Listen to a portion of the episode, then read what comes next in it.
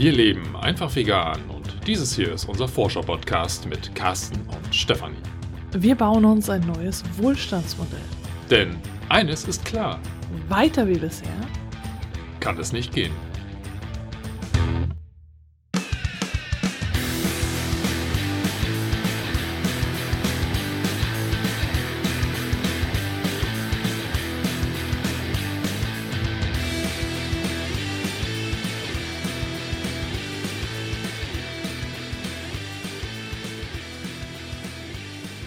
Diese Folge ist ausnahmsweise mal eine Solo-Folge und sie ist angeregt durch ein Thema, was ich bei Vandana Shiva in ihrem aktuellen Buch gelesen habe. Das Buch lautet ähm, Eine Erde für alle, Einsseins versus das eine Prozent. Und genau um dieses eine Prozent geht es hier in dieser Folge. Und zwar ist mit diesem einen Prozent quasi der geringe Anteil der Menschen gemeint, die ein extrem hohes Vermögen haben und aufgrund ihres Vermögens eine sehr große politische und wirtschaftliche Einflussnahme ausüben können oder auch machen. Und das hatte mich so ein bisschen angeregt, ähm, ein bisschen tiefer reinzuschauen und ähm, gleichzeitig war ich aber auch ja so ein bisschen schockiert über die Art und Weise, wie ähm, Vandana Shiva auch gerade auf die Person von Bill Gates geschaut hat in ihrem Buch. Sie geht da sehr, sehr kritisch mit Bill Gates um und ähm, das hatte mich auch nochmal so ein bisschen äh, getriggert, wo ich gedacht habe, okay, de, dem muss ich mal ein bisschen nachgehen. Wo, wo kommt eigentlich diese Wut her, die ich da herausgelesen habe? Das war wirklich so, dass das Vandana Shiva eine sehr starke, auch vielleicht sogar persönliche Abneigung gegenüber der Person Bill Gates hat. Und da musste ich auch ein bisschen tiefer eintauchen. So, Bill Gates ist jetzt kein unbeschriebenes Blatt. Wir haben unlängst in der Folge 243 ähm, über ihn gesprochen. Er hat mich auch vor kurzem ein Buch zum Thema des Klimawandels äh, veröffentlicht und äh, wir wollten einfach mal schauen, was stand da in dem Buch drin und wie würde Bill Gates jetzt tatsächlich versuchen, die Welt zu retten. Ähm, du kannst da gerne in diese Podcast-Folge Folge 243 nochmal reinhören. Die ist aber von der grundlegenden Kritik oder von den grundlegenden Aspekten, die ich jetzt in dieser Folge bespreche, eigentlich eher losgekoppelt. Trotzdem aber als so Ergänzungsmaterial, wie, wie denkt eigentlich die Person Bill Gates über die Welt, wie versucht er Probleme zu lösen, ist doch vielleicht ein bisschen hilfreich, das zu verstehen. Es geht also auch von dem, was Vandana Shiva in ihrem Buch geschrieben hat, zum einen um das 1%, dieses eine Prozent der Menschheit, die eine extreme Machtposition besitzen und eben konkret um Bill Gates beziehungsweise die Bill und Melinda Gates Stiftung oder Foundation, wie sie im Englischen heißt. Und zu beiden Aspekten gibt es noch mal ein bisschen weiterführendes Material, was ich mir auch in den vergangenen Wochen angelesen habe oder durchgelesen habe. Da gibt es zum einen von Oxfam einen Bericht oder Report, der die Wirtschaft des 1% skizziert und zeigt, was steckt eigentlich dahinter, was ist dieses ominöse 1%. Da geht es tatsächlich darum, dass diese wirtschaftliche Machtkonzentration ein bisschen plastischer dargestellt wird, also bei wie wenig Menschen tatsächlich das meiste Geld, das meiste Vermögen vorhanden ist. Und äh, die Zahlen sind jetzt nicht ganz aktuell, ähm, aber zu dem Zeitpunkt der, der Drucklegung dieses ähm, Berichts von Oxfam war es so, dass tatsächlich acht Menschen auf dieser Welt genauso viel Vermögen besitzen wie die ärmste Hälfte der Menschheit. Das heißt konkret, acht Menschen, und das sind Männer, muss man dazu sagen, acht Männer besitzen genauso viel wie ungefähr vier Milliarden Menschen. Das ist eine extreme Konzentration an Vermögen. Das ist jetzt nicht das eine Prozent. Klar, rechnerisch gesehen reden wir beim 1% von einer noch größeren Menge an Menschen.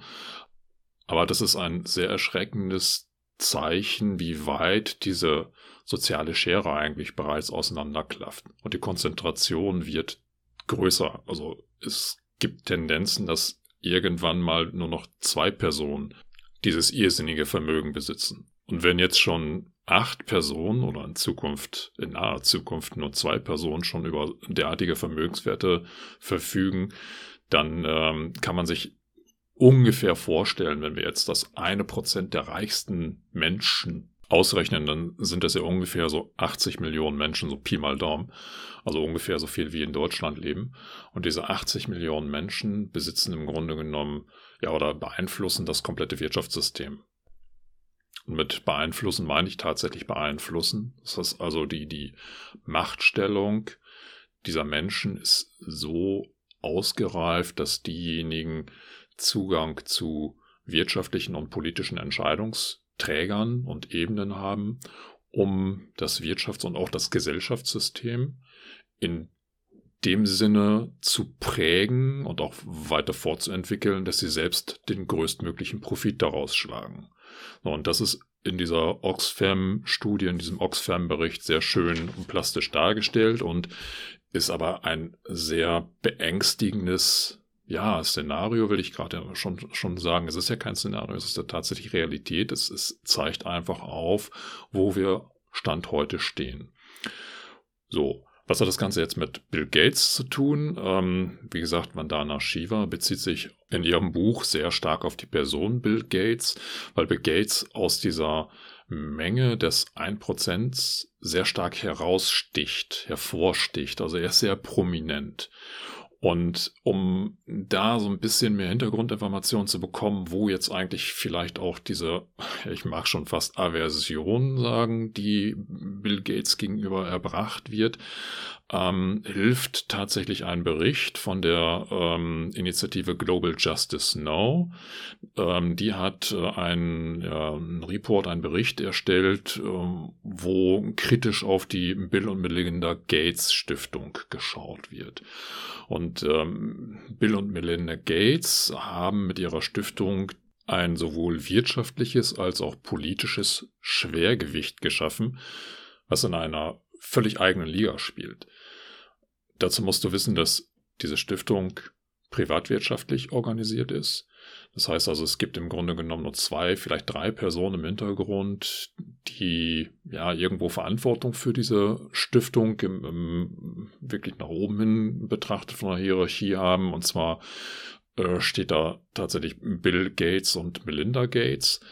Und ich bin mir jetzt nicht ganz sicher, Warren Buffett ist zum einen mit Bill Gates befreundet, ähm, ist aber auch in, in einer der beiden Institutionen drin. Äh, wenn ich jetzt beide Institutionen sage, ähm, heißt das, es, es gibt sowohl die Stiftung als auch einen entsprechenden Trust zu dieser Stiftung. Ich weiß jetzt nicht ganz genau, was der konkrete oder korrekte deutsche Begriff für Trust wäre. Ähm, von der Konstellation ist es so, dass die Stiftung, so wie wir sie jetzt kennen und wahrnehmen, das ist tatsächlich diejenige, die, ja, so, so, ich sag jetzt mal in Anführungszeichen, gemeinwohlorientiert agiert. Und im Hintergrund bekommt sie die Finanzierung durch diesen Trust. Der Trust ist tatsächlich, ich sag's jetzt mal ein bisschen freier bleiben, so eine Art Fonds, Hedgefonds, ähm, wo ähm, große Gelder, die Bill Gates aus seinem Privatvermögen zur Verfügung gestellt hat, ähm, investiert werden und durch die Investments werden Gewinne und Profite realisiert und die dienen dann anschließend der Stiftung oder werden an die, an die Stiftung übergeben, womit dann die Stiftung quasi ihr Werk finanziert und alle ihre Initiativen und äh, Programme dann damit auch abdeckt. So, und äh, ich glaube, im Trust ist Warren Buffett mit drin. Ich bin mir nicht sicher, ob er auch in der äh, reinen Bill und Melinda Gates Stiftung mit reinreicht, aber egal wie man es dreht und wendet, es gibt halt äh, am Ende des Tages so drei Personen, die in irgendeiner Art und Weise das ganze Konstrukt äh, in letzter Instanz zu verantworten haben. Und da hört dann aber auch die, die tatsächliche Verantwortungsnahme auch mehr oder weniger auf. Das heißt, es ist keine NGO, die in irgendeiner Art und Weise nach außen hin eine große Verantwortung zu tragen hat. Es ist auch keine staatliche oder interstaatliche Institution, die auch da hinsichtlich der, der Bürgerinnen und Bürger beziehungsweise der Staaten irgendeine Rechenschaft pflichtig ist sondern das ganze Konzept und Konstrukt ist tatsächlich rein privat orientiert. Und das ist einer der ganz großen Knackpunkte, der auch äh, von Global Justice Now und von vielen anderen Organisationen angesprochen wird, dass sich diese Rechenschaftspflicht so minimal auswirkt. Im Grunde genommen kann die Stiftung tun und machen, was sie möchte. Ja, sie hat ein irrsinniges Stiftungskapital, ist damit, glaube ich, auch die größte Stiftung weltweit. Und ja, kein Mensch, bis auf eben die drei genannten Personen, kann wirklich von oben herab beeinflussen, was soll eigentlich mit diesem riesigen Stiftungskapital gemacht werden. Wir sind also darauf angewiesen, dass sowohl Bill Gates als auch Melinda Gates im Sinne der Allgemeinheit handeln. Leider wird es genau an der Stelle ziemlich dünn, da es keine wirkliche kritische Auseinandersetzung mit der Stiftung und mit den Aktivitäten der Stiftung gibt, was daran liegt, dass die Stiftung wirklich so, will schon sagen, kragenartig überall ihre Finger im Spiel hat. Das heißt also sowohl auf der obersten internationalen und, und globalen Wirtschafts- und Politebene spielen die mit. Bill Gates ist ja auch persönlich sehr stark präsent und, und tritt auf Foren auf, wo man normalerweise denkt, wow, das ist eigentlich den, den hohen Politikern eigentlich dann eher so ähm, zu eigen ähm, oder zuzurechnen. Aber gleichzeitig finanziert die Stiftung an sich über Forschungsgelder, über Spenden bis runter zu konkreten wissenschaftlichen Projekten Wissenschaftler und Wissenschaftlerinnen und er kauft sich damit aus meiner Sicht, das ist jetzt meine persönliche Konnotation, er kauft sich damit natürlich auch bestimmte Stimmen. Das heißt also, viele Personen, die eigentlich in der Lage wären, einen kritischen Blick auf das Geschehen zu werfen, sind nicht mehr unbefangen sondern sind in irgendeiner Art und Weise durch das Wohlwollen oder auf das Wohlwollen dieser Stiftung angewiesen, weil bestimmte Institutionen, mit denen man zusammenarbeitet, mehr oder weniger direkt oder indirekt vom Wohlwollen dieser Stiftung abhängen, durch Spendengelder, durch andere Zuwendungen. Und das Ganze macht eine kritische Reflexion Stand heute quasi völlig unmöglich. Also es gibt eigentlich kaum jemand, der sich traut, kritisch neutral auf dieses ganze Geschehen raufzuschauen und dementsprechend auch Gehör zu finden. Der Bericht von Global Justice Now ist an der Stelle tatsächlich eine rühmliche Ausnahme. Allerdings kratzt er auch wirklich nur an der Oberfläche.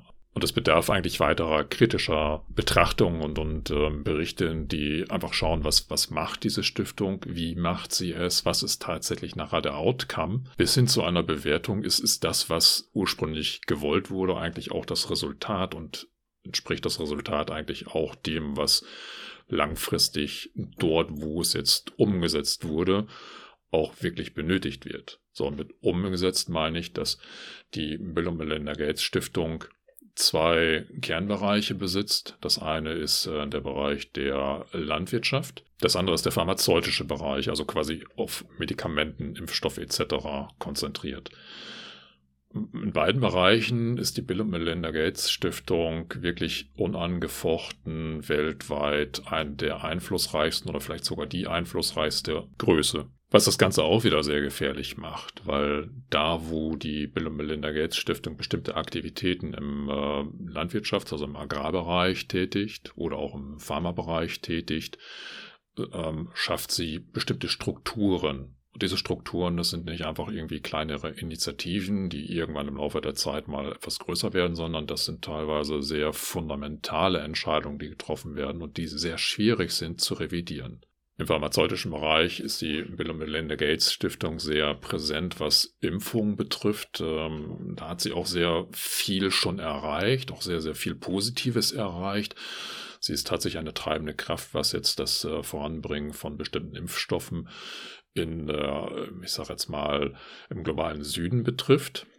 Da hat sie sehr viele Menschenleben schon gerettet und auch dafür gesorgt, dass entsprechende äh, Medikamente und Impfstoffe vor Ort äh, verfügbar sind. Gleichzeitig stecken aber in diesem Bereich auch die massivsten Kritikpunkte. Und die hängen damit zusammen, mit wem die Bill und Melinda Gates Stiftung zusammenarbeitet, beziehungsweise auch, wo bekommt die Bill und Melinda Gates Stiftung eigentlich ihre Gelder am Ende des Tages her.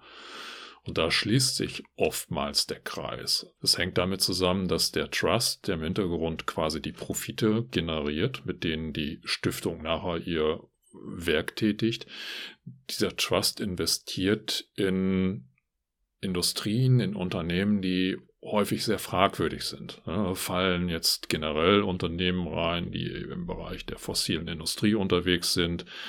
Im Pharmabereich wird sehr viel investiert, Biotechnologie wird viel investiert, aber auch Bergbau und äh, teilweise sogar eine Fastfood-Branche. Das sind leider alles Branchen, die eher problematisch zu bewerten sind.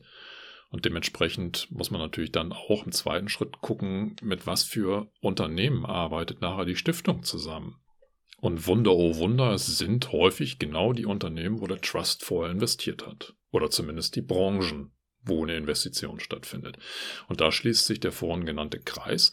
Das heißt also, die, die Stiftung an sich ähm, unterstützt Unternehmen oder auch Initiativen von Verbänden, wo sich die Unternehmen mit ihren Interessen dann zusammengefunden haben und profitiert aber indirekt dadurch, dass genau diese Initiativen und Unternehmen vor Ort in der, im globalen Süden stärker Marktmacht erringen und dort dann auch Profite erwirtschaften können. Und diese Profite landen dann indirekt natürlich wieder in der Ausschüttung, die dem Trust zur Verfügung gestellt werden. Und der finanziert damit natürlich dann wieder das weitere Vorgehen der Stiftung. Die Stiftung versucht sich natürlich insofern freizusprechen, als dass sie sagt, dass die Entscheidungen über die Investitionen in der Trust liegen und die Trust völlig eigenständig agiert. Das heißt also, es gibt keine rechtliche direkte äh, Verbindung zwischen der Stiftung und dem Trust. Aber da beides im Besitz von Bill und Melinda Gates ist, ähm, ja, ein Schelm, wer Schlimmes dabei denkt. Und ähm, ich kann mir halt nicht vorstellen, dass das Ganze halt völlig unbefangen läuft. Also anders ausgesprochen, ich kann mir nicht vorstellen, dass Bill Gates über seinen Trust in, in Branchen investiert und anschließend über seine Stiftung Initiativen unterstützt, die gegen diese Branchen agieren. Und ich möchte jetzt an der Stelle auf zwei Kritikpunkte eingehen, die gerade für diesen pharmazeutischen Bereich, in dem sich die Bill und Melinda Gates Stiftung aufhält, geäußert wurden. Beides findet sich auch in dem Bericht von Global Justice Now. Das eine ist äh, die Frage, ob tatsächlich Impfstoffe und Medikamente wirklich jedes Mal der beste Lösungsansatz ist. Ähm, da geht es darum, dass häufig Krankheiten auf ja, ähm, soziale und, und auch hygienische Umstände zurückzuführen sind. Und ähm, da muss man sich dann grundlegend schon die Frage stellen, ist es eigentlich jetzt sinnvoller, vielleicht die Umstände zu beseitigen, die zur Krankheit führen, statt für Medikamente zu sorgen, die zwar die entstehende Krankheit nachher lindern bzw. heilen können, aber letztendlich das Grundübel ja gar nicht beseitigen. So, jetzt darf man natürlich noch mal ein bisschen tiefer schauen, wenn, wenn ich weiß, dass tatsächlich die, die Pharmaindustrie ähm, davon profitiert, dass ich natürlich Medikamente vor Ort verkaufen kann. Ähm, und ich die Ursachen nicht beseitige, dann ist es natürlich dann ein Geschäft auf lange Zeit hinweg. Gleichzeitig profitiert aber auch der Bill und Melinda Gates Foundation Trust von dieser Pharmaindustrie, die dort vor Ort jetzt neue Profite erwirtschaftet und äh, diese Profite werden dann über diesen Weg des Trusts auch wieder der Foundation ähm, zugute getan, die dann weiterhin ihr Werk tätigen kann. Also ähm, da sehe ich schon einen großen Interessenkonflikt. Und dieser Interessenkonflikt, der hat eben dann zur Folge, dass vielleicht gar nicht an den Ursachen ja, überhaupt ein Interesse existiert, die Ursachen von, von diesen Krankheiten zu beseitigen. Und auch der Agrarbereich der Bill und Melinda Gates Stiftung ist nicht ganz ohne. Das ist tatsächlich etwas, wo du sehr viel Informationen durch und bei Vandana Shiva bekommst und erklärt auch tatsächlich aus meiner Sicht, warum Vandana Shiva so ja, sehr schlecht über Bill Gates als Person denkt.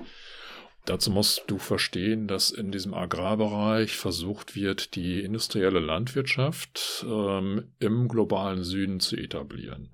Bill Gates ist ein Fürsprecher der Genmanipulation bei Pflanzen, sieht dort großes Potenzial, um auch den, die Welthungerfrage zu lösen und äh, geht halt tatsächlich diesen sehr technokratischen Weg von der ja, mit der Sichtweise, dass wir äh, genmanipulierte Pflanzensorten brauchen, die in der Lage sind, auf ähm, ja, ähm, Böden kultiviert zu werden, die auch in Extremwetterlagen funktionieren. Teilweise soll über Genmanipulation dann auch der Nährstoffgehalt der entsprechenden Pflanzen angereichert werden, mitunter durch ähm, das, das Einbringen von Genen, die die Pflanze befähigen, befähigen bestimmte Vitamine zu bilden.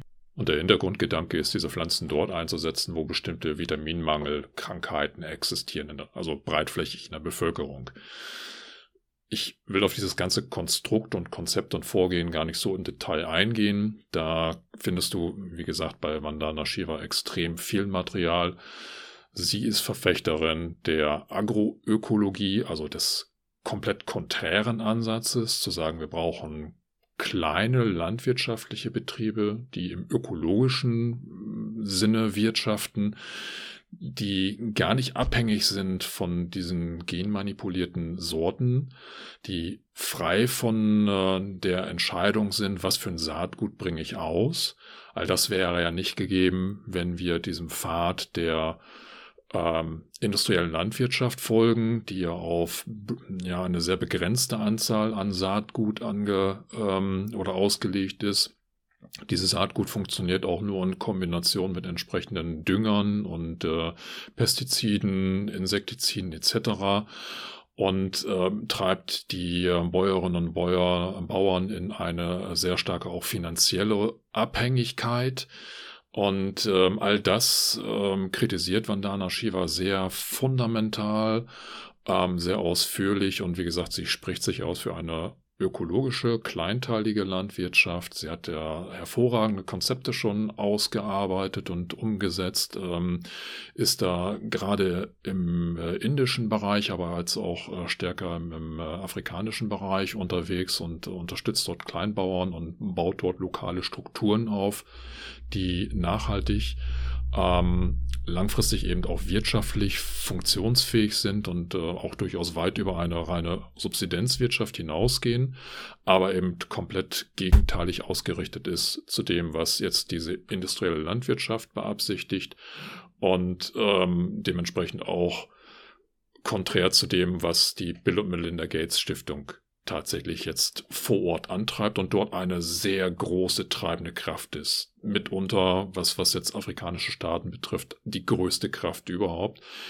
Die kann dort aufgrund ihrer wirtschaftlichen und politischen Einflussnahme und natürlich mit, mit ihrem riesigen Vermögen Strukturen schaffen, die nur sehr schwer zu überwinden sind. Und diese Strukturen gehen tatsächlich in einen nicht wirklich nachhaltigen Bereich also ökologisch nachhaltigen Bereich und wirtschaftlich muss man es auch als sehr fragwürdig betrachten, weil diese intensive industrielle Landwirtschaft ja mittel- und langfristig dafür sorgt, dass Böden eher erodieren und ausgelaucht werden und wirklich nur unter Zuhilfenahme von fossilen Energieträgern funktionieren. Ja, ich rede jetzt nicht nur vom Sprit für die Traktoren, sondern tatsächlich auch von den ganzen Düngemitteln und den Insektiziden und Pestiziden. Aus dieser Abhängigkeit sollten Bauern eigentlich eher befreit werden, beziehungsweise dort nicht hineingedrängt werden. Und ja, das ist also auch ein wirklich fundamentaler Kritikpunkt gegen die Bill und Melinda Gates Stiftung, die dort einen sehr, sehr fraglichen und äh, aus meiner Sicht auch langfristig überhaupt gar nicht funktionierenden Weg beschreitet, um, den aber massiv durchboxt, weil das ist jetzt meine persönliche Sichtweise und ähm, die resultiert aus dem, was ich jetzt hier aus diesen äh, Reports gelesen habe, dass eben diese wirtschaftliche Verflechtung existiert. Ja? Also ähm, es werden Branchen und Unternehmen gefördert, in die der Trust vorher investiert hat. Ja? Also auch da ein Schelm, wer Böses dabei denkt. Gleichzeitig muss ich aber sagen, unabhängig von diesen wirtschaftlichen Interessen, merke ich, oder das nehme ich halt wahr aus der Berichterstattung, die ich bisher so gelesen habe, dass äh, die Stiftung und auch die Person Bill Gates sehr stark technokratisch denkt. Das heißt also, Lösungen für Probleme werden in erster Linie im technologischen Sektor gesucht und auch gefunden. Wenn man Probleme mit Krankheiten. Wir, also brauchen wir Medikamente oder einen Impfstoff. Wir haben ein Problem mit der Ernährung, also brauchen wir irgendwo eine Technologie, die in der Lage ist, bessere, ertragreichere Pflanzen herzustellen. Wir haben ein Problem mit äh, der Energie, also müssen wir jetzt zusehen, dass wir in Technologien investieren, die energieeffizienter arbeiten, die energieschonender äh, laufen ähm, wir haben ein Problem mit CO2-Ausstoß, also müssen wir in äh, Technologien investieren, die CO2 minimierend sind. Das sind alles sehr starke Denkrichtungen, die fortschrittsbehaftet sind, ja, die einfach aus meiner Sicht ähm, ignorieren, dass wir tatsächlich planetare Grenzen haben. Ne, dieses Spiel können wir nicht unendlich lange mitspielen. Wir müssen in vielen Bereichen tatsächlich auch technologisch besser werden. Aber wir müssen halt gucken, was für Alternativansätze können wir eigentlich verwenden. Ohne sie großartig erst noch irgendwo entwickeln zu müssen, sondern sie liegen ja heute schon vor. Sie werden ja in weiten Bereichen der Bevölkerung schon gelebt. Und im Bereich der Landwirtschaft, ähm, das, das wird hier aus meiner Sicht in den äh, ja, entwickelten Ländern, in Anführungszeichen entwickelten Ländern zu wenig betrachtet äh, und zu wenig erkannt, dass 80 Prozent der Welternährung eigentlich in kleinbäuerlichen und kleinbäuerlich strukturierten Betrieben erwirtschaftet wird. Also sind gar nicht diese extrem großen Landflächen, die wir immer verbinden mit Landwirtschaft, sondern es sind tatsächlich kleinere familiäre ähm, Strukturen, die die Weltbevölkerung ernähren. So, und da liegt ein riesiges Potenzial zu sehen, ähm, was, was haben wir heute eigentlich schon und wie können wir das eigentlich befördern? Also nicht nur weiter ausbringen von, von der reinen Anzahl her, sondern auch inhaltlich nach vorne bringen, dass das auch ökologischer und nachhaltiger wird. Wie können wir dort Ertragssteigerungen mit reinbringen? Und auch da bin ich wieder bei Vandana Shiva, die in ihrer Arbeit dort, was den ökologischen Landbau, gerade auch konzentriert in Indien betrifft, sehr viel Wissen schon tatsächlich auch an den Mann gebracht hat und ähm, da wirklich eine sehr prominente und auch eine Schlüsselrolle einnimmt. Wenn du dich also bisher noch nicht mit, mit ihrer Person auseinandergesetzt hast, empfehle ich dir auf alle Fälle mal zu schauen, was für Bücher sie geschrieben hat und mindestens mal in ein oder zwei Bücher mit reinzulesen, ähm, reinzuschnuppern. Da äh, kommt sehr viel an Erfahrungswissen raus, was jetzt tatsächlich die Probleme vor Ort betrifft. Und das ist jetzt wieder ein Punkt, wo ich Vandana Shiva besser verstehe in der emotionalen Haltung, in der sie das Buch geschrieben hat. Sie schreibt sehr echauffiert. Und ich habe das oftmals gar nicht verstanden. Hab gedacht, okay, warum, warum riecht sie sich jetzt da an der Stelle so auf? Jetzt im Nachgang ist mir das alles völlig klar geworden. Also ich kenne jetzt inhaltlich viel mehr Kritikpunkte, die gegen die Vorgehensweise und gegen das Denken von Bill Gates als Person sprechen, aber auch eben die gegen das Vorgehen und die Haltungsweise der Stiftung sprechen. Und ich habe verstanden, dass sie aus Sicht der Betroffenen argumentiert. Also nicht aus einer privilegierten westlichen Sichtweise, die versucht schablonenhaft irgendwelche Lösungsansätze äh, ja, global auszubringen und zu sagen, das, was hier funktioniert, funktioniert auch da. Ihr müsst halt nur das und das und das machen so dieses von oben herab, ich äh, erzähle euch mal, wie die Welt funktioniert, sondern sie ist ja wirklich betroffen. Sie arbeitet mit Menschen zusammen, die genau diese Strukturen erleben und auch erleiden müssen, die einfach sieht, was passiert dort, wenn dort eine Industrie in ein Land gebracht wird, die jetzt in ihrem Fall die industrielle Landwirtschaft so stark forciert, dass Menschen in die wirtschaftliche Abhängigkeit gedrängt werden und äh, mittlerweile über 300.000 äh, Bäuerinnen und Bauern ähm, ja in den Suizid gehen, weil sie aus dieser wirtschaftlichen Abhängigkeit nicht mehr rauskommen und hoch verschuldet sind und einfach nicht mehr wussten, wie sie damit umzugehen haben. Und aus dieser Erfahrung und Sichtweise sind ihre Emotionen und, und dieses echauffierte Schreiben absolut verständlich und auch absolut notwendig. Und das macht es auch so wichtig, sich mit diesen Strukturen und diesen Machtverhältnissen auseinanderzusetzen.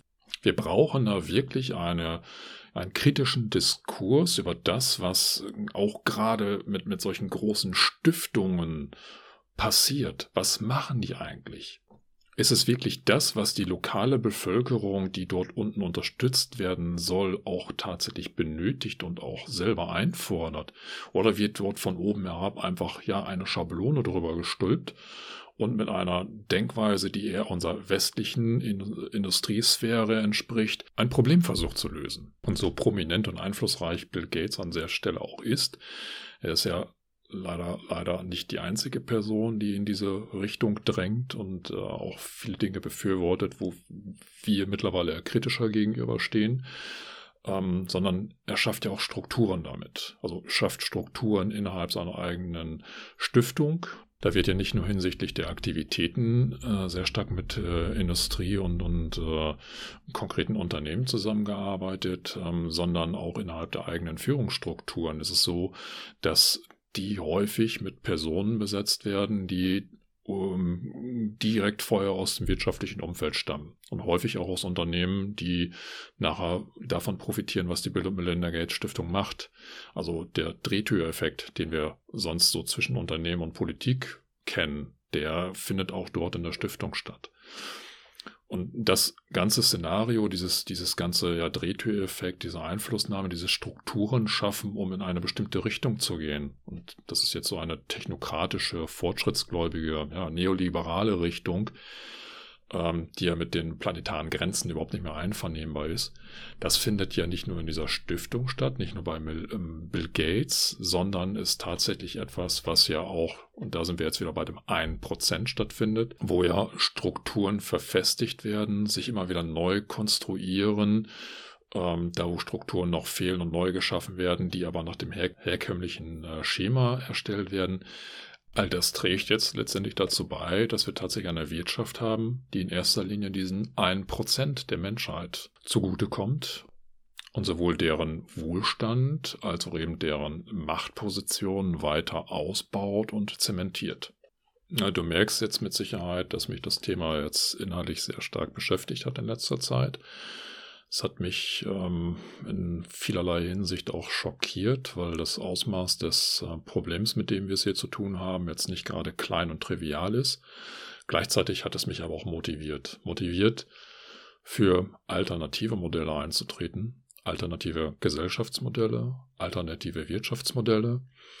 Sei es jetzt einfach über den Teller ranzuschauen und wahrzunehmen, was gibt es dort überhaupt. Ne, Vandana Shiva, wirklich eine hervorragende Quelle, um äh, überhaupt erstmal wahrzunehmen, was es tatsächlich heute schon gibt, wo auch Probleme mit den äh, Strukturen existieren, die, die wir hier vor Ort vorfinden und versuchen sie aber in, in andere ähm, regionale oder globale Bereiche zu übertragen.